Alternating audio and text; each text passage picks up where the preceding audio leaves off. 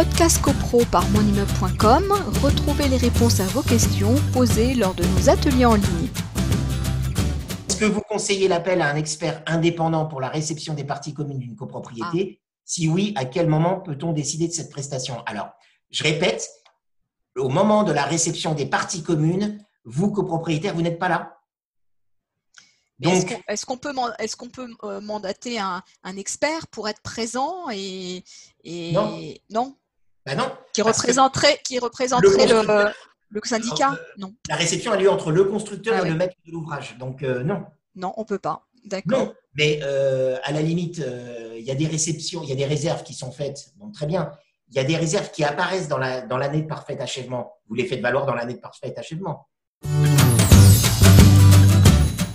Podcast CoPro par monimmeuble.com, retrouvez les réponses à vos questions posées lors de nos ateliers en ligne.